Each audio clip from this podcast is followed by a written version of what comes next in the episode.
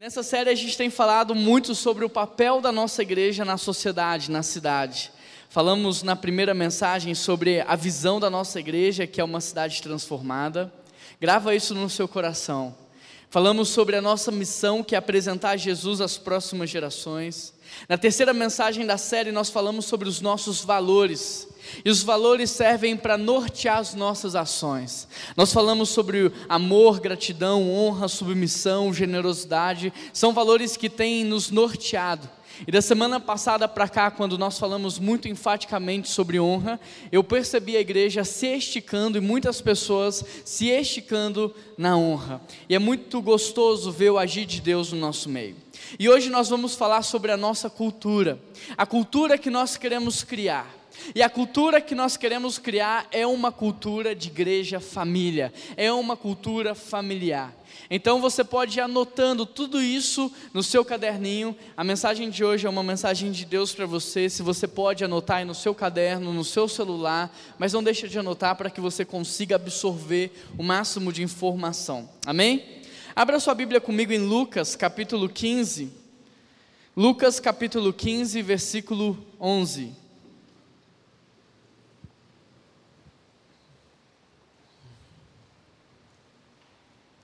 Enquanto você abre, eu vou falar algumas coisas. Se nós voltássemos ao livro de Gênesis neste exato momento, nós veremos ali nos primeiros capítulos tudo que Deus criou.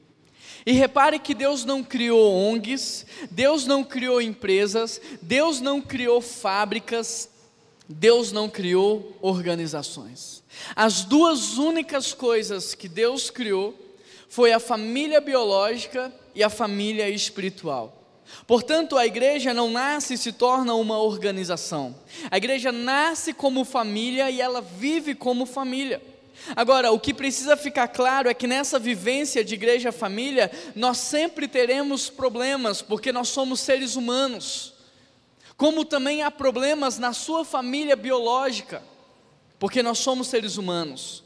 O que eu posso te dizer é que, enquanto família espiritual, nós somos consequência dos nossos lares, nós somos consequências das nossas famílias biológicas. Por isso, é irreal cobrar da família da fé o que nem a nossa família biológica consegue praticar. É irreal nós cobrarmos exigirmos da nossa família espiritual o que nem a nossa família biológica pratica. Eu digo isso porque muitos buscam na igreja a perfeição que não encontram em casa, mas a verdade é que a igreja é o espelho da casa. A casa é antes de tudo, a família é antes de tudo, a família é a base da igreja, a família é a base da cidade. Por isso, da mesma forma que na sua família há mentiras, há decepções, há fofocas, há maledicência e por aí vai, também haverá essas coisas na igreja, pelo simples fato de que eu e você estamos aqui. E querendo ou não, nós trazemos isso conosco, porque nós somos seres humanos. Por isso, como liderança, como pastor dessa igreja, nós não queremos criar uma igreja utópica, uma igreja perfeita. Não, nós queremos criar uma igreja saudável para que a partir de um ambiente saudável haja cura na sua família, para que a partir de um ambiente saudável haja cura na tua casa. Deixa eu te explicar isso de outra forma. A igreja, enquanto instituição, ela se assemelha a uma sala de parto, mas a igreja, enquanto organismo, é como uma mulher grávida. O que nós queremos como instituição é criar um ambiente seguro para que a igreja, enquanto organismo, possa gerar vida na sua casa e na sua família, amém? E o organismo, para gerar vida, ele precisa estar saudável. E ser saudável não é estar acima dos problemas. Ser saudável não é você ser isento, blindado dos problemas. Ser saudável é você ter anticorpos suficientes para conseguir combater os problemas que você enfrenta. Ser saudável é você passar pelas crises sem perder os vínculos. Ser uma igreja saudável é você superar as dificuldades sem perder as relações, sem perder a amizade, sem perder o companheirismo, porque não é isso que nós fazemos em casa. Passamos por crise, mas o casamento permanece, a amizade com os filhos permanece. E é isso que nós queremos enquanto igreja: ser uma igreja saudável, uma igreja que tem marcas, uma igreja que tem cicatrizes, mas uma igreja que está curada. E é sobre isso que a gente vai conversar hoje. Você que abriu a sua Bíblia, você pode ler comigo no versículo 11. O texto diz assim: Um homem tinha dois filhos. O mais novo disse ao seu pai: Pai, eu quero a minha parte da herança. Assim ele repartiu a sua propriedade entre eles. Não muito tempo depois, o filho mais novo reuniu tudo o que tinha e foi para uma região distante, e lá desperdiçou seus bens, vivendo de maneira irresponsável. Querido, essa é a história do filho pródigo. Quantos conhecem a história do filho pródigo? A história do filho pródigo fala de um pai que tinha dois filhos, correto? O filho mais novo, ele perde parte da herança e ele foge, ele vai embora. E depois dele perder tudo que o pai havia dado, ele começa a passar dificuldade, necessidade, e ele volta para casa. O pai perdoa, recebe o menino, mas o filho mais velho tem dificuldade para liberar perdão. O interessante é que essa história ela vai falar de um pai amoroso. Um pai amoroso que tinha dois filhos e talvez você não saiba, mas os dois estavam perdidos.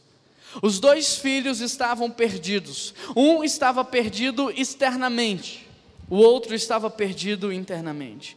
Enquanto um revela a sua perdição e o seu pecado no deixar a família ir embora, o outro revela o seu pecado ficando dentro de casa. Um revela seu pecado nas ações, o outro revela o seu pecado nas intenções do seu coração. Essa história é o retrato de muitas famílias biológicas, mas também o retrato da família da fé, da família espiritual. Porque essa história nos mostra que perdido não são as pessoas somente que estão lá fora, mas perdidos são muitos que estão aqui dentro, mas com o coração distante de Deus. Essa história nos mostra o quanto as nossas famílias precisam de cura o quanto as nossas famílias estão doentes e precisam da ação do Espírito Santo. Portanto, eu quero começar essa mensagem com uma pergunta. Olhando para essa história que nós acabamos de ler, quais são os sintomas que demonstram o quanto uma família está doente? Quais são os sintomas que demonstram a doença dessa família? Olhando para essa história, você consegue identificar os sintomas que descrevem a doença que eles estavam vivendo e que estava destruindo a família deles? Quando é que uma família precisa de cura? Quando nós olhamos para essa história, nós percebemos que a família está doente, em primeiro lugar. Se você quiser anotar, anote aí. A família está doente, em primeiro lugar, quando ela terceiriza a sua responsabilidade. Presta atenção. Essa história fala de uma família que, apesar de ter um pai que todos nós gostaríamos de ter, um pai amoroso, um pai bondoso, um pai atencioso, apesar deles terem um pai que todos nós gostaríamos de ter, havia nessa família dois filhos problemáticos. E com isso eu quero te mostrar que nem todo filho perdido é culpa do pai. Claro, Há muitos filhos problemáticos porque não tiveram pais presentes, pais amorosos, pais espirituais. Mas, embora haja pais presentes, amorosos e espirituais, é bem verdade que os filhos ainda têm responsabilidade sobre as decisões que eles tomam. Os filhos têm responsabilidade pelos caminhos que eles escolhem. E aqui nós vemos exatamente isso. Esse pai é um pai amoroso, bondoso, misericordioso e compassivo. E nós vemos isso porque ele distribui a herança em vida. Nós vemos isso na presença do Pai em todas as cenas da história. Nós vemos isso porque o pai perdoa o filho mais novo e dá atenção ao filho mais velho. Nós vemos isso na restituição de tudo que o filho mais novo havia perdido e na festa, na celebração que o pai dá para a família. Mas, embora ele tenha sido tudo isso, os seus dois filhos estavam perdidos. Esses dois filhos tinham o melhor pai de todos e, mesmo assim, agiram de maneira equivocada. Em paralelo a esse texto, eu quero te dizer que Judas também teve o melhor líder que já existiu na história da humanidade. Judas também teve o melhor pastor de todos, e mesmo assim, ele fez o que fez. Ou seja, você faz o que faz, não é por causa da pessoa que está sobre você, porque você pode ter um bom pai, você pode ter uma boa mãe, você pode ter um bom discipulador e até mesmo um bom pastor sobre a sua vida, mas você é responsável pelas decisões que você toma, você não pode terceirizar. Uma família precisa de cura quando, apesar de um bom cuidado, um começa a terceirizar a culpa para o outro quando os participantes não assumem a responsabilidade sobre os seus atos. Uma família precisa de cura quando pais jogam a culpa para os filhos e filhos começam a jogar a culpa para os pais. Quando o marido joga a culpa para a esposa e a esposa joga a culpa para o marido, aí uma família precisa de cura. E é bem verdade que isso também acontece na igreja, porque muitos dos erros que você comete não é culpa do seu discipulador, não é culpa do seu líder de célula, mas sim do livre-arbítrio que você tem e da decisão que você tem tomado dia após dia. Querido, presta atenção nisso, muito da sua fraqueza espiritual não é culpa de ninguém, é culpa sua. É falta de alimentação diária, é falta de leitura da palavra, é falta de você ler a Bíblia de maneira consistente, não é ler um versículo por dia, é você ler a história por completo, o texto por completo, é falta de jejum. Se tivéssemos em outro tempo, ok, mas hoje todos têm livre acesso à Bíblia. Bíblia escrita, Bíblia falada, Bíblia na internet, todo mundo tem acesso à teologia de maneira gratuita. Se tivéssemos em outro tempo, ok, mas hoje você tem livre acesso a Deus, o véu se rasgou. Mas o que acontece é que é mais fácil eu terceirizar a culpa para o outro do que assumir a minha responsabilidade. Tem muito crente hoje terceirizando a educação dos seus filhos para a escola, terceirizando a educação dos filhos para a igreja. Tem muito crente terceirizando o seu alimento espiritual para a igreja. Mas me diz, o que aconteceria se você comesse só nos domingos? Como é que você estaria aqui hoje se o seu corpo, se você alimentasse o seu corpo só aos domingos? Talvez você nem estaria aqui, você estaria no hospital, doente, fraco. O que acontece, querido, com um crente que só se alimenta da palavra aos domingos? O que acontece com um crente que só ora aos domingos? Ele fica fraco, ou seja, a sua fraqueza espiritual não tem a ver com outra pessoa a não ser você porque você é responsável pela sua alimentação. Da mesma forma que uma criança, quando cresce e fica adulta, ela é responsável por produzir o seu próprio alimento, assim é com o crente.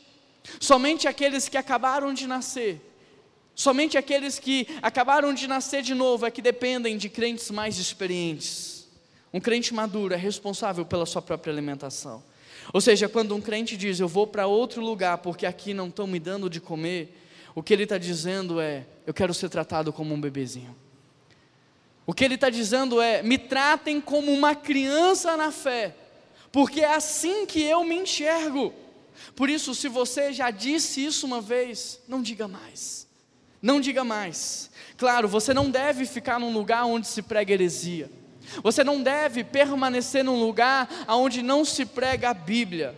Mas você não pode falar que não estão te alimentando, porque você é o responsável pela sua própria alimentação. Meu papel como seu pastor é te mostrar que hoje não existem mais intermediários entre você e Deus. O meu papel como pastor é te mostrar que nenhum pastor pode ocupar o espaço entre você e Deus. O meu papel como pastor é te mostrar que você tem livre acesso a Ele a hora que você quiser. O meu papel como pastor é te conectar direto à fonte. Existe até um ditado que diz: cachorro que tem muitos donos, o que, que acontece? Morre de fome. Não terceirize a sua alimentação para ninguém, porque senão você vai passar dificuldade. Nesse texto, nós podemos ver que o primeiro sintoma de uma doença crônica é a falta de autorresponsabilidade. Em segundo lugar, quando é que uma família precisa de cura? Em segundo lugar, quando as coisas, presta atenção nisso, quando as coisas se tornam mais importantes do que as pessoas. No versículo 12 está escrito: O filho mais jovem disse ao pai: Eu quero a minha parte da herança. O que você precisa saber em relação a esse texto é que quando alguém pede a herança para o outro que está vivo, o que ele está dizendo é: Eu desejo a tua morte. Eu prefiro mil vezes o que você pode me dar do que a sua presença na minha vida. Pedir a herança antes da morte do pai é o mesmo que dizer: Você não vale nada, o que eu quero é o seu dinheiro. Você tem noção da mensagem que esse menino estava transmitindo para o seu pai? Você consegue imaginar o seu filho dizendo isso para você? Não me importa se você não vai viver mais, não me importa se você vai morrer hoje, o que eu quero é o teu dinheiro. Você tem noção do tamanho da ferida que pode ter sido gerado no coração daquele pai? O que aquele menino fez foi colocar os bens materiais acima da paternidade, acima das suas relações. No estado emocional em que ele estava, os bens valiam mais do que a vida de qualquer pessoa. Igreja, parece chocante, não parece? Mas é exatamente isso que tem acontecido. Todos os dias eu tenho visto filhos brigando pela herança com seus pais vivos.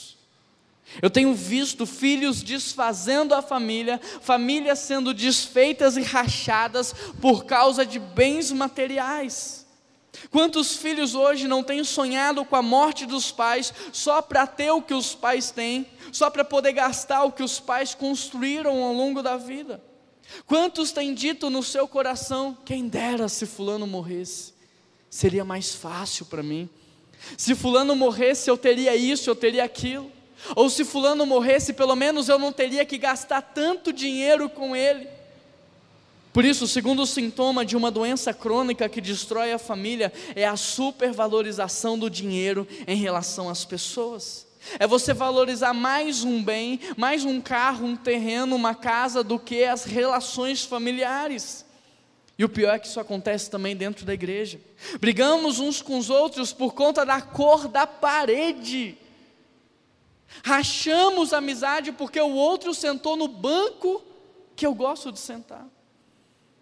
Eu fico chateado porque a igreja vendeu algo que eu gostava tanto, estava tão acostumado a ver aquilo ali. Querido, Jesus não morreu pelas coisas, Jesus morreu pelas pessoas. Nunca valorize o que o Pai não valoriza. Nunca coloque acima das pessoas algo que Deus não colocou acima das pessoas. Terceiro lugar, quando uma família precisa de cura, quando o desejo de deixar é maior do que o desejo de ficar. Versículo 13 diz: Alguns dias depois, o filho mais jovem arrumou as suas coisas e se mudou para uma terra distante. Uma família precisa de cura quando o desejo de abandonar, o desejo de deixar é maior do que o desejo de ficar. Hoje, muitos maridos sonham em abandonar a casa. Muitas esposas sonham em abandonar a loucura do lar.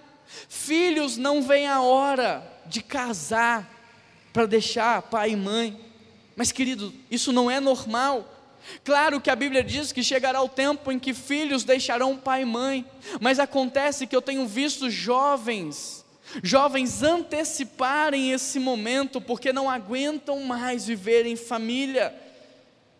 Mas de novo, isso não é normal. A família foi feita para viver unida. A família foi feita para viver em amor, paz, alegria. A família foi feita para suportar pressão, para passar por dificuldades, para superar as crises sem perder os vínculos. Sem perder o amor, sem perder o respeito, sem perder a vontade de estar perto. Mas hoje, infelizmente, o desejo de deixar é maior do que o desejo de ficar. E muitos não só querem ir, como querem ir para longe, porque, como diz aquele versículo que não está na Bíblia, o que os olhos não veem, o coração não sente. Aí a pessoa quer ir embora e quer ir embora para longe. O desejo de deixar é tão grande que hoje não para de crescer o número de moradores de rua. E eu não sei se você sabe desses dados, mas mais da metade das pessoas que moram na rua tem família têm casa, mas preferem a rua, não suportam mais os vínculos familiares. Mesmo com todo o conforto que uma casa, que uma família pode proporcionar, essas pessoas estão dizendo: eu prefiro morar na rua. Você tem noção do que está acontecendo nas famílias? Uma família precisa de cura quando o desejo de deixar é maior do que o desejo de ficar. E sabe quando isso começa a ser verdade? Quando todos estão em casa, mas cada um está num cômodo diferente. Quando todos estão em casa, mas mal se veem. Quando todos estão em casa, mas dentro da casa há várias casas. Quando todos estão debaixo do mesmo teto, mas não há relacionamento. Quando todos se sentam numa mesa, mas o fato de estarem todos ali gera uma sensação de estranheza, como se as peças não se encaixassem. Queridos, muitas famílias cristãs não conseguem mais conversar, porque não tem assunto, porque não tem afinidade, porque não tem liberdade para se abrir. E o mesmo tem acontecido na família espiritual. Embora haja um só Deus, um só Pai, um só batismo, um só povo, eu começo a fazer partidarismo dentro da igreja. Eu começo a me isolar, eu vou limitando tanto os meus relacionamentos que daqui a pouco eu já nem mais me sinto parte do todo. Daqui a pouco eu começo a me sentir fora, estando dentro. Querido, você já parou para pensar porque muitas vezes você não quer ficar?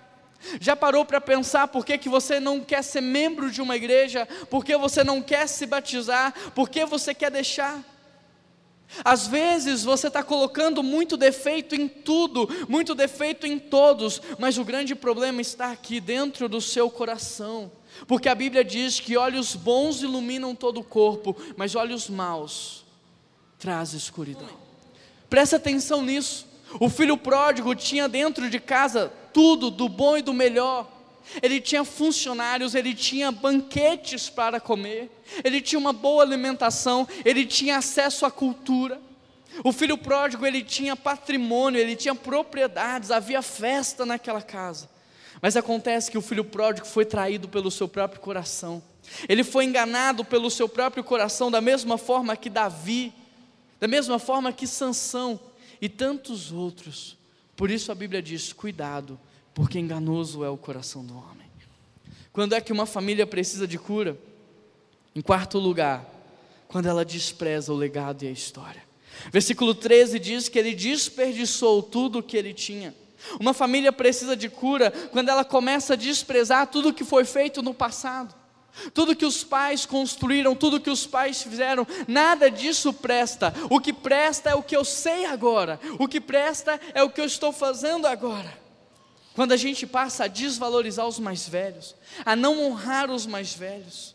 Querido, Deus não trabalha com indivíduos, Deus trabalha com famílias. Não despreze o que Deus começou a fazer na sua descendência, na sua geração. Não despreze o que Deus está fazendo através da sua família.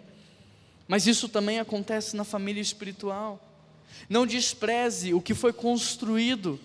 Esse mês de março nós completamos, sabe quantos anos de história como igreja? 108 anos de história. E eu quero que você já anote na sua agenda, último domingo de março, nós teremos uma grande festa aqui no culto da noite. Coloca aí na sua agenda. Nós vamos comemorar tudo que os nossos pais na fé fizeram, nós vamos honrar tudo que as pessoas construíram para que hoje nós pudéssemos estar aqui. Não despreze o que os teus líderes, os que vieram antes de você, começaram a construir. Quando é que uma família precisa de cura? Em quinto lugar, quando ela se cansa da disciplina. Versículo 13 diz: vivendo irresponsavelmente. Interessante porque esse menino sai de casa não porque estava faltando amor. Esse menino sai de casa não é porque estava faltando o cuidado do pai. Esse menino sai de casa porque ele se cansou do excesso de amor, ele se cansou da disciplina, ele se cansou da proteção do pai. O interessante é que na família da fé, na família espiritual, isso acontece o tempo todo. Eu, por exemplo, só sou amigos de muito enquanto eu não me torno pastor dessas pessoas. Porque à medida em que eu vou assumindo a minha função pastoral, à medida em que eu vou exortando, à medida que eu vou corrigindo, o que eu vejo as pessoas criando distância, se protegendo, se blindando, para que eu não possa exercer a vocação pastoral na vida delas. Vivemos em um tempo tão difícil que hoje, se eu apontar o pecado de alguém, eu posso ser processado e até preso por causa disso. Uma família precisa de cura quando ela se cansa da disciplina. Uma família precisa de cura quando ela se cansa da repreensão.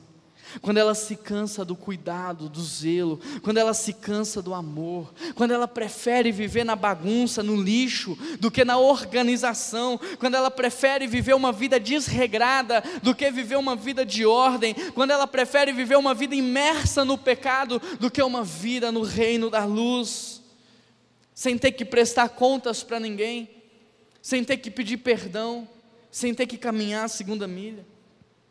Quando é que uma família precisa de cura? Em sexto lugar, presta atenção nisso. Quando a vitória do outro passa a me incomodar. Quando a festa do meu irmão passa a me incomodar. Versículo 25 diz: Enquanto isso, o filho mais velho trabalhava no campo. Na volta para casa, ele ouviu música e perguntou: O que está acontecendo? O servo respondeu: Seu irmão voltou e seu pai matou no novilho gordo, porque ele voltou são e salvo o irmão mais velho Ciro, ele não quis entrar. Quando é que uma família precisa de cura? Quando a festa do meu irmão me incomoda. Quando a vitória do meu irmão me incomoda. Quando a alegria do outro me incomoda, mas o seu choro não me toca. Aí uma família precisa de cura. Interessante porque a Bíblia diz que uma família saudável é aquela que todos choram quando um chora. É aquela que todos se alegram quando um se alegra. E se tinha um lugar onde isso deveria acontecer, era dentro das nossas casas, era na igreja de Jesus Cristo. Mas infelizmente, nem mais dentro das nossas casas isso é uma verdade. Antigamente, quando alguém das nossas famílias era promovido, tinha uma vitória, todo mundo fazia festa, todo mundo ficava orgulhoso, todo mundo falava: é meu irmão, olha lá, é meu irmão, gente, como eu estou feliz. Mas hoje torcemos para que as pessoas da nossa família caiam, para que a gente se destaque mais do que eles. Quando é que uma família precisa de cura? Quando diante do choro, os irmãos se alegram. E quando diante da alegria de um irmão, todos choram. E infelizmente isso acontece muito hoje. Quando alguém troca de carro, tem sempre alguém para falar: Hum, tá gastando, hein? Tá podendo, por que, que não deu para os pobres? Quando alguém troca de casa, nossa, mas precisava comprar uma casa dessa, desse tamanho. Quando alguém é promovido no emprego, hum, deve ter feito alguma coisa de errado, sabe de algum podre lá dentro. Percebe? A verdade é que nós estamos tão doentes que não conseguimos mais nos alegrar com a vitória dos nossos irmãos. A impressão que eu tenho é que o nosso coração é igual ao coração do filho mais velho. E no coração do irmão mais velho havia, sabe o que? Havia inveja. Porque o irmão mais novo talvez fez tudo o que ele queria fazer, mas não teve coragem. No coração do irmão mais velho havia inveja. E o interessante é que a inveja me leva a amar o meu irmão quando ele está na pior, mas me leva a odiá-lo quando ele cresce na vida. Você já viu isso acontecer? A inveja leva as pessoas a tentar destruir a festa do outro. Há muitas pessoas que não conseguem ver o outro feliz, não conseguem ver o outro crescendo na vida. Ele quer de todas as maneiras destruir aquela festa. A inveja faz você enxergar um querubim no anjo caído. Em outras palavras, uma pessoa invejosa lutará de todas as formas para manchar a imagem das pessoas que ela mais admira, mas que ela não admite. Então ela vai contar mentiras, ela vai falar inverdades, tudo para tentar diminuir, destruir a imagem da outra pessoa. No coração do irmão mais velho havia também orgulho e vaidade, sabe por quê? Porque ele não queria entrar numa festa na qual ele não seria o centro das atenções. No coração do irmão mais velho havia sede de vingança, porque ele queria ver o seu irmão pagar por tudo que ele fez na vida. Ele não foi e perdeu tudo, então que ele coma a comida dos porcos. Mas aqui em casa não. Por isso ele não aceitou o perdão do pai para o irmão mais novo. No coração do irmão mais velho havia amargura. E um coração cheio de amargura transforma a pessoa em alguém tóxica. Essa pessoa amargurada, ela sempre vai tentar estragar a festa, ela sempre vai gerar uma situação de inimizade, ela sempre tem um comentário maldoso que vai deixar o outro constrangido, ela sempre vai enxergar defeitos aonde não tem, ela sempre vai tentar azedar os bons sentimentos. Por isso, deixa eu te perguntar: o que é que está no seu coração? No coração do irmão mais velho havia amargura, inveja, havia orgulho e vaidade. O que é que está no seu coração? Sabe quando é que uma família precisa de cura? Em sétimo lugar, quando há ingratidão. Versículo 28 diz: O pai saiu e insistiu com o filho mais velho. Mas ele respondeu: Todos esses anos eu tenho trabalhado como um escravo, e eu nunca me recusei a obedecer às suas ordens, e o Senhor não me deu nem mesmo um cabrito para festejar. O filho mais velho tinha tudo, mas ainda assim vivia como se não tivesse nada. E é exatamente isso que a ingratidão faz conosco. Os filhos mais velhos dessa história, o filho mais velho dessa história era tão ingrato ao pai que ele não conseguia perceber que tudo que o pai tinha, na verdade, era dele, porque o pai já tinha distribuído. Ele não conseguia perceber o quanto ele era abençoado, o quanto ele era privilegiado, porque ele nunca passou necessidade, ele nunca teve que comer a comida dos porcos. Querido, a ingratidão, presta atenção nisso, é intercessão demoníaca, é louvor ao diabo, porque a ingratidão treina seu cérebro para desprezar tudo que Deus está fazendo por você. E tudo que nós desprezamos, nós perdemos. Mical desprezou Davi no seu coração e ela não pôde ter filhos. Esaú desprezou a sua primogenitura e ele perdeu. Às vezes você é tão ingrato que não consegue perceber o quanto Deus tem te abençoado, o quanto Deus tem cuidado de você, o quanto Deus tem te dado livramento. A ingratidão treina seu olhar para enxergar somente o que te falta, o que você não tem. A ingratidão treina seu cérebro para computar somente o que você não tem. A ingratidão treina seu coração para sentir insatisfação. E quantas vezes isso não acontece no nosso meio? Deus tem feito tanto, mas ao invés de você agradecer, você só reclama. Quando uma família precisa de cura, em oitavo lugar, quando seus filhos não escutam mais o pai. Versículo 28 diz: O pai saiu e insistiu com o filho, mas ele não quis entrar. Queridos, deixa eu te dizer algo. Escutar é fisiológico. Escutar é fisiológico. É natural do teu organismo, do teu corpo. Mas para ouvir, você precisa colocar seu coração. O filho mais velho estava ali, mas seu coração estava distante do pai. Por isso ele não conseguia ouvir o que o pai estava dizendo. A família precisa de cura quando os filhos não escutam os pais. Os pais dizem: não vá por esse caminho porque não vai prestar, e os filhos vão. O pai diz: siga esse caminho, é o melhor para você, e os filhos não seguem. Uma família precisa de cura quando os filhos não escutam o pai, e a mesma coisa acontece na igreja. Deus diz: ama o teu próximo, e você odeia o seu irmão.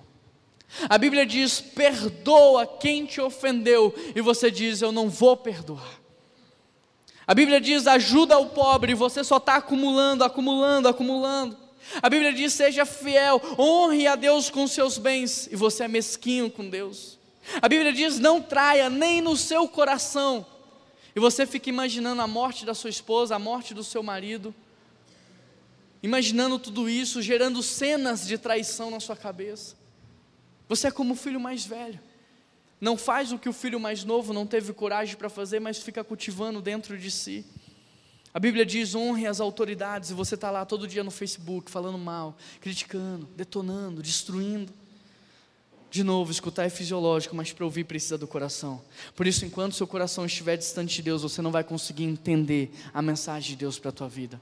Você vai achar que não faz sentido para você, que serve para o outro, mas não serve para você. Embora o pai tenha insistido, o filho mais velho, ele não quis entrar na festa. Quando uma família precisa de cura, em primeiro lugar, quando ela não assume a sua responsabilidade e ela terceiriza a culpa.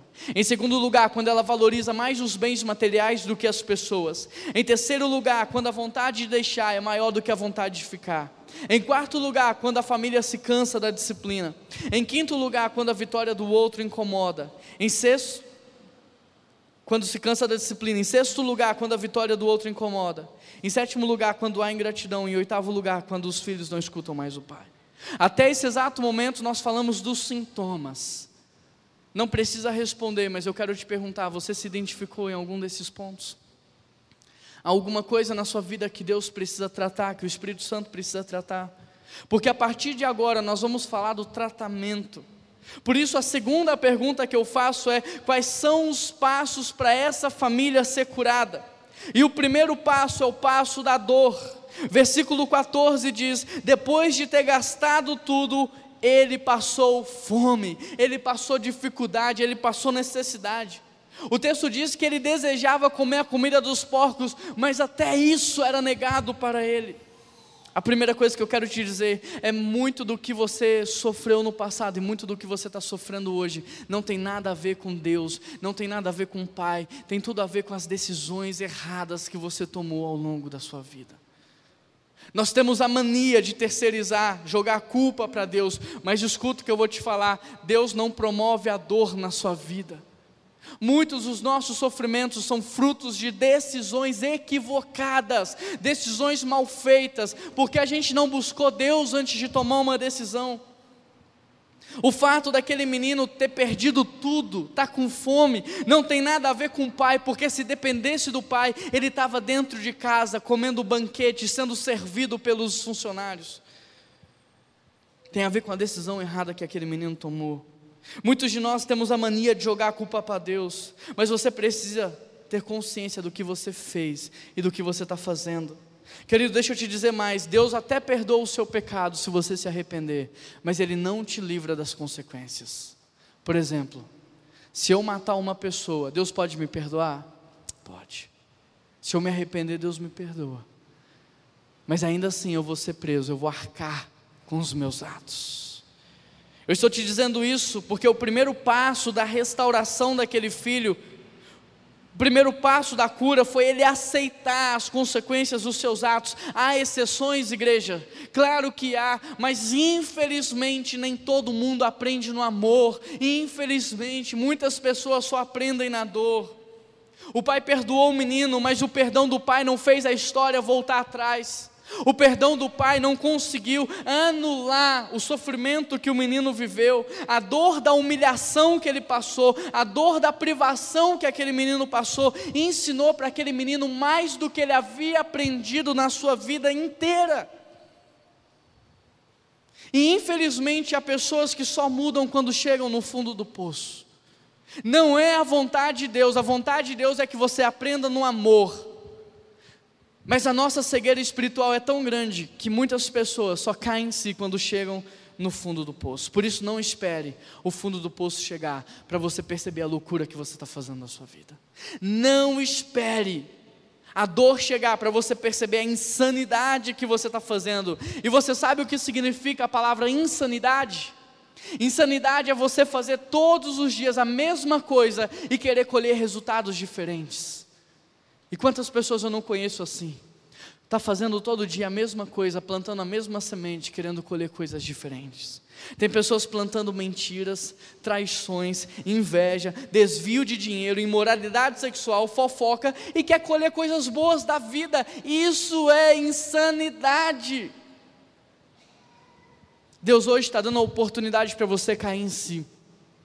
O Espírito de Deus quer trabalhar no teu coração, Ele quer tirar as escamas dos seus olhos, Ele quer abrir o teu coração para que você perceba as decisões que você tem tomado, o que você tem feito, porque Deus quer que você aprenda no amor. Amém, igreja? O segundo passo para a cura dessa família é o passo do reconhecimento. O versículo 17 diz: caindo em si. Enquanto você jogar a culpa para Deus, você não vai receber a cura. Enquanto você terceirizar o seu problema para o seu pai, para a sua mãe, para o seu irmão, para o seu líder, para quem está perto de você, você não vai sair do buraco em que você está. Você precisa cair em si. Você precisa descobrir aonde foi que você errou, qual foi a decisão errada que você tomou. E hoje o Espírito Santo de Deus está aqui para ministrar no teu coração, para te ajudar, porque Jesus falou que é Ele que nos mostraria, é Ele quem nos lembraria, é Ele que traria arrependimento aos nossos corações. Quais são os passos para uma família ser curada? O terceiro passo é o passo do arrependimento. Versículo 18 diz: Vou retornar à casa do pai, eu vou dizer: pequei contra ti, e não sou digno de ser chamado teu filho, me trate como um empregado. Querido, esse texto vai nos ensinar o que significa arrependimento, porque ele diz: Eu vou retornar para a casa do pai, e eu vou assumir a minha culpa, eu vou falar, eu errei, e eu vou assumir também as consequências dos meus atos, me trata como teu empregado. Ou seja, arrependimento não é sentimento, é mudança de vida. O texto diz que ele voltou, ou seja, ele estava indo numa direção e ele mudou a rota, ele voltou. Arrependimento é mudança de vida.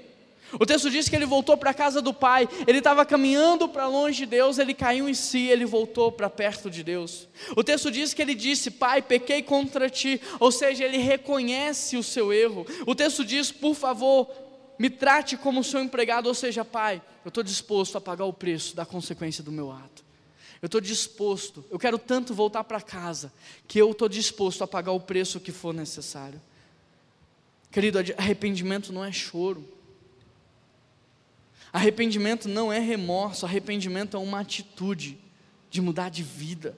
Versículo 20 diz: A seguir ele levantou, ele foi para o seu pai. Arrependimento é você mudar a sua vida, é reconhecer os seus erros e arcar com as suas consequências, mais do que, mais do que falar. Aquele menino levantou e ele fez. Quais são os passos para uma família ser curada? O quarto passo é o passo do perdão. Versículo 20 diz: Quando ele ainda estava longe, seu pai o viu, cheio de compaixão, correu, abraçou, beijou. O filho disse: Pequei contra ti, não sou digno de ser chamado teu filho. E o pai falou: Não, pega a melhor roupa, pega o anel, dá para esse menino, coloca uma sandália nos pés dele. Aqui nós podemos ver uma cena genuína de perdão, porque houve prejuízo para ambas as partes. O menino perdeu tudo que ganhou e o pai perdeu tudo que deu. Mas ninguém joga nada na cara do outro, ninguém acusa o outro do, da, daquilo de errado que ele fez. O filho não diz nada para o pai como eu fiz isso, mas porque o Senhor me tratava mal. O filho não diz isso, ah, mas eu saí de casa porque você preferiu o filho mais velho. Ele não diz nada disso. Em contrapartida, o pai também não diz, eu te avisei. Eu falei para você, eu falei que não ia dar certo. Não, ninguém fala nada disso. A única coisa que eles fazem é se abraçar e voltar para casa. Sabe para fazer o que o texto diz para festejar? Querido, com essa cena nós podemos aprender o que é perdão. E primeiro, perdão é algo sobrenatural. Perdão não é humano. Por isso que é tão difícil perdoar, porque enquanto eu tentar perdoar com meu coração, eu não vou conseguir. Perdão é algo sobrenatural. Sem Deus é impossível perdoar. Segundo, perdão é uma decisão, perdão não é um sentimento. Eu decido perdoar independente do que eu estou sentindo. É como você colocar o pé e Deus colocar o chão. Primeiro eu decido perdoar e eu confio que Deus vai me ajudar a perdoar. Terceiro, sabendo que o perdão é algo divino e que Deus já me perdoou, agora eu não posso reter o perdão. Eu libero o perdão na minha casa, enquanto eu estou sozinho. Eu já libero o perdão. Antes de me encontrar com a outra parte, eu já perdoei ele. Quarto, com o perdão dado em casa, então eu vou ao encontro da outra pessoa. Mas ao encontrá-la, eu não volto ao que aconteceu, eu não volto à situação, eu não volto ao problema, porque se a gente voltar a discutir o que aconteceu, vai brigar de novo. Então eu perdoo em casa e com perdão dado eu vou ao encontro do outro. E quinto, eu selo o perdão com um abraço e com uma celebração. Agora, o que você precisa entender é que perdão não é esquecimento. O pai não esqueceu que o filho tinha feito. O pai não esqueceu tudo que o filho tinha perdido e nem o que o filho tinha dito para ele. Mas ele decidiu prosseguir apesar dos danos. Ou seja, perdoar é você dizer: Eu fico com dano do teu erro, mas eu não quero perder a nossa amizade. Eu fico com dano do teu erro, mas eu não quero perder a nossa relação familiar. Querido, sabe por que a história do filho pródigo está escrita na Bíblia? Para te mostrar que não importa o que você fez, não importa. Não importa que você tenha desejado a morte do seu pai. Não importa que você tenha desperdiçado tudo que te deram, todas as oportunidades que te deram. Não importa se você valorizou as coisas erradas ao longo da sua vida. Não importa se você viveu no lixo, no lamaçal do pecado, não importa.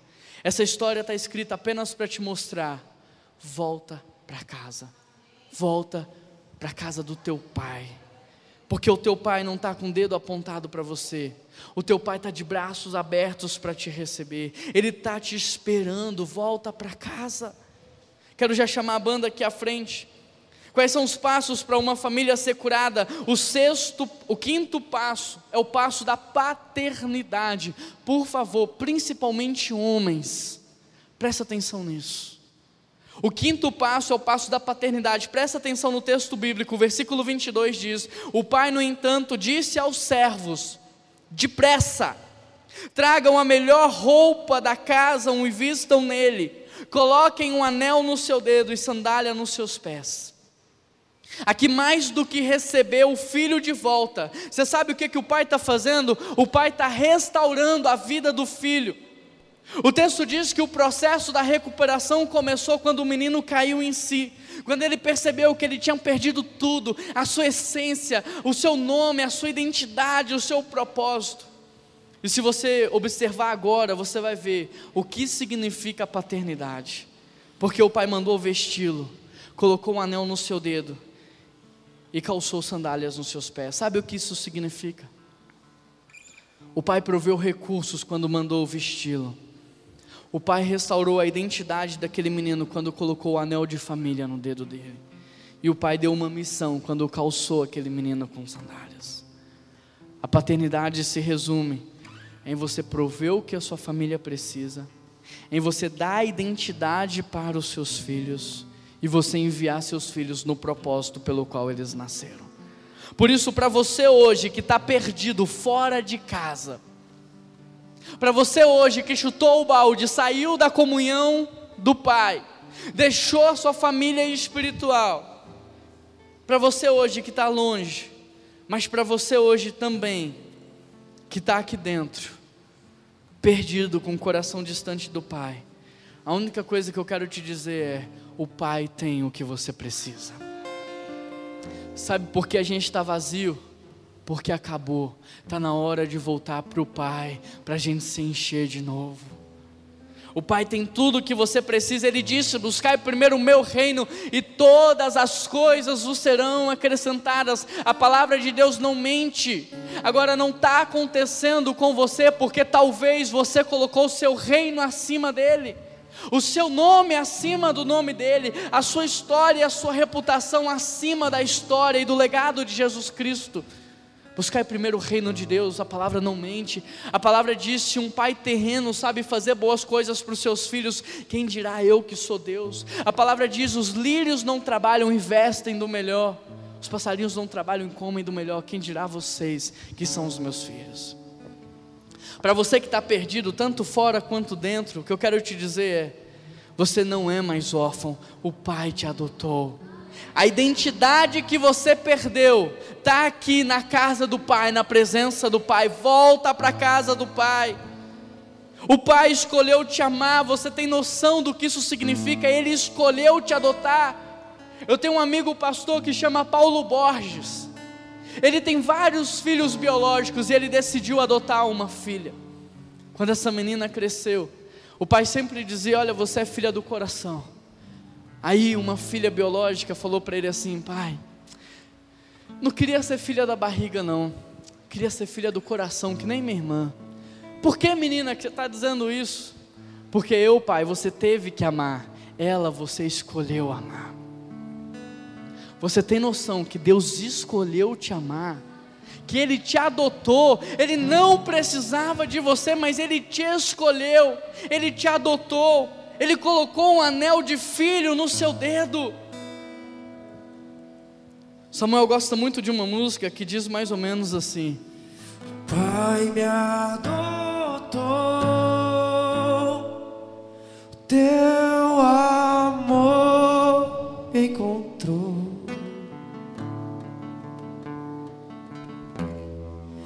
Eu era órfão, hoje eu sou filho. Amém? E por último, Deus tem uma missão, Deus tem um propósito para a sua vida. Quando o pai coloca sandálias no pé do filho, ele está dando propósito. Querido, por mais que para o teu pai e tua mãe você tenha sido um acidente, por mais que o teu pai e tua mãe não tenham sonhado com você, você já estava no coração de Deus, ele já sonhava com a tua existência, ele pensou: eu preciso criar o Leandro com esse dom, com esse talento, eu preciso criar o Juarez dessa forma, porque eu quero usar a vida dele. Mas só na casa do pai você vai descobrir quem você é por que você está aqui, por que você nasceu e o que Deus quer fazer através da tua vida. Querido, sabe por que a história do filho pródigo está escrito na Bíblia? Para te mostrar que fora de casa, se você não chegou, logo você vai chegar no fundo do poço. Longe do Pai, se você ainda não chegou, você logo vai chegar ao fundo do poço, mas na casa do Pai não. Dentro da casa do Pai tem tudo o que você precisa, Ele já preparou o banquete. Você é filho, ele tem um propósito para a tua vida. Deus deseja trazer cura para você. Eu sei que tem muitas pessoas feridas aqui nessa manhã. Pessoas feridas com a paternidade, com a maternidade, pessoas feridas com seus irmãos. Eu sei que há muitas pessoas que, que não falam com seus parentes. Eu sei que há muitas feridas mas Deus quer trazer cura, porque se não houver cura na família biológica, não haverá cura na família espiritual. E hoje Deus preparou um ambiente seguro para trazer cura sobre a tua vida, para ressignificar a sua história. E o sexto e último passo é o passo da celebração. Versículo 23 diz: Matem um novilho gordo, faremos um banquete e celebraremos, porque o meu filho estava morto e agora ele está vivo. Ele estava perdido e agora ele foi achado. O que Deus está dizendo para você é: filho, você estava perdido, mas hoje você foi achado, porque a palavra alcançou teu coração. Você estava morto e agora você está vivo, porque o Espírito de Deus entrou no seu coração. E se você perceber, a consequência do perdão não é dor, é festa. A consequência do perdão não é choro, não é tristeza, é celebração. A consequência de uma família restaurada é uma família em festa. Por isso eu queria que você fechasse os seus olhos. Eu tenho uma pergunta para te fazer. Feche os seus olhos aonde você estiver. Você quer voltar para Deus? Talvez você seja o filho mais novo que chutou o balde, foi embora, está no fundo do poço, mas hoje você caiu em si e você quer voltar para Deus, quer voltar para a presença do Pai, quer voltar para a casa do Pai. Mas talvez hoje você seja o filho mais velho, que está dentro da casa do Pai, mas que está com o coração longe de Deus. E eu também pergunto para você: você quer converter seu coração ao coração do Pai? Você quer voltar para a presença do Pai, você quer receber cura. Se você quer receber cura, quer voltar para a casa do Pai, quer ter comunhão com Deus, ore comigo essa oração. Pai, pequei contra ti. Eu fiz o que era errado diante de ti. Eu estou arrependido. E como prova do meu arrependimento, agora eu oro para que o Senhor mude a minha vida. Nesse momento eu tomo a decisão de abandonar todos os meus vícios. Nesse momento eu tomo a decisão de abandonar a mentira, abandonar a fofoca, abandonar a imoralidade sexual, abandonar a idolatria, abandonar tudo que me afasta do Senhor. Nesse momento eu tomo a decisão de ler a Bíblia todos os dias, de voltar a orar, a falar contigo, a ter um relacionamento com o Senhor, a ser um exemplo dentro da minha casa e fora dela. Nesse momento, Deus, eu entrego a minha vida em tuas mãos. Eu aceito Jesus Cristo como Senhor e Salvador da minha vida. E você que fez essa oração, o que Deus tem para você através dessa palavra era: você estava perdido, mas agora você foi achado. Você estava morto, mas agora você vive. E por isso o Pai diz: tragam a melhor roupa e vistam nele. Coloquem um anel no seu dedo e calçado nos seus pés. Porque a gente vai fazer uma festa e a gente vai comemorar.